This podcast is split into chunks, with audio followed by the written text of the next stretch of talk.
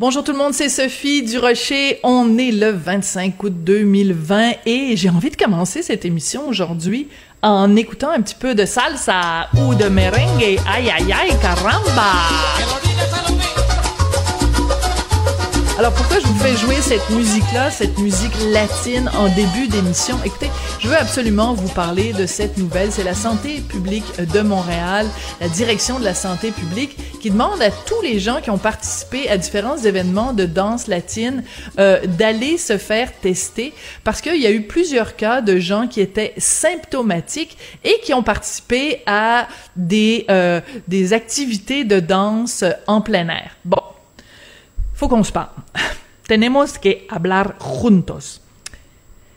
Danser la salsa, danser le merengue ou danser le tango ou danser le cha-cha ou la bachata, là, ça marche pas en temps de pandémie parce que la dernière fois que j'ai vérifié là, danser avec un partenaire la salsa ou le merengue, c'est pas mal plus du 2 mm que du 2 mètres.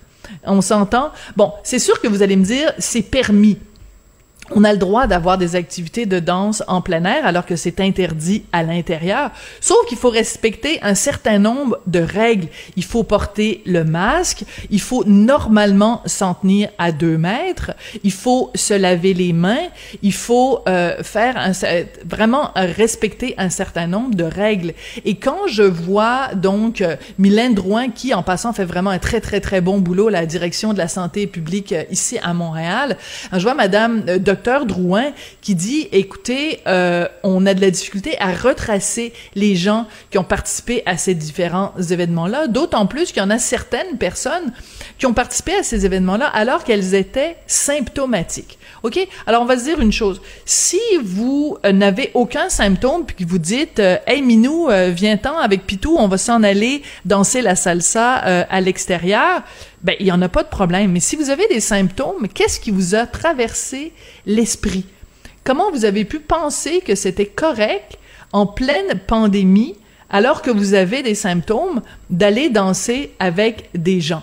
Euh, il y a un autre point dont je voulais vous parler, c'est que les gens qui ont euh, organisé ces différents événements de danse-là disent à quel point c'est important pour eux la danse. Alors l'école en question, c'est l'école Latin Groove, évidemment parce qu'on est au Québec, puis euh, évidemment ça se passe ça se passe en anglais. Donc l'école s'appelle Latin Groove.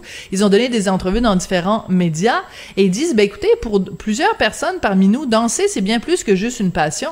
Ça nous aide à gérer notre stress quotidien, ça fait partie intégrante de nos vies il y a plein de gens qui vont vous dire moi la religion c'est important dans ma vie. Euh, moi euh, euh, aller draguer dans les bars c'est important dans ma vie. Ça me permet de gérer le stress.